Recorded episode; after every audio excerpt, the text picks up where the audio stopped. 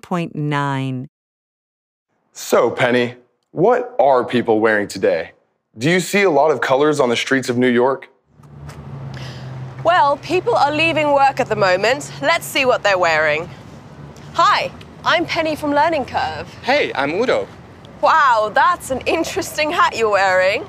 Yes, I'm a designer. I made this hat, t shirt, and I made my jeans too. That's amazing, Udo. How do those colors make you feel? I feel excited about these colors. Yeah, I feel great. Well, he has his own personal style.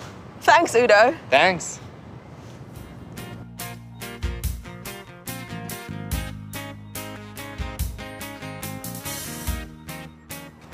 I'm standing near a popular fashion school here in New York. Students wear all styles and colors. Akiko, what do you think of my shirt? Uh, hello. Uh, uh, I'm feeling a little scared. Scared? Does our web show make you feel scared? no, I watch it five times a week. I love your show, but um, I'm scared of that shirt. We call it a, a big fashion mistake. But you're laughing. Uh, time for class. Bye, Ethan. okay, then. Back to you, Penny.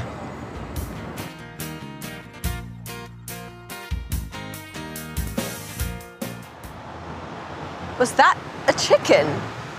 What? Is someone speaking? Excuse me, do you wear a yellow chicken suit every day?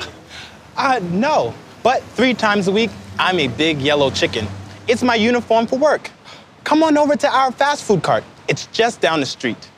Wow, I'm feeling a bit hungry now. Well, I'm thirsty. It's hot in here. Hey, thanks. So, how do you feel when you wear yellow? Right now, I feel a little bored. People aren't talking to me. They're scared.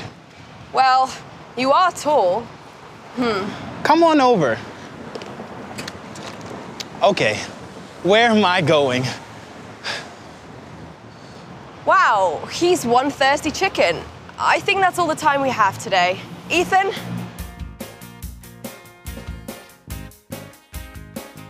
So, what colors are you wearing now, and how do they make you feel? I feel like dancing. Let us know on Learning Curve. See you next time.